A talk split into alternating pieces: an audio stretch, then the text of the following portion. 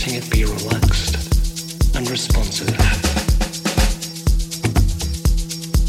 Letting your spine move freely with the movement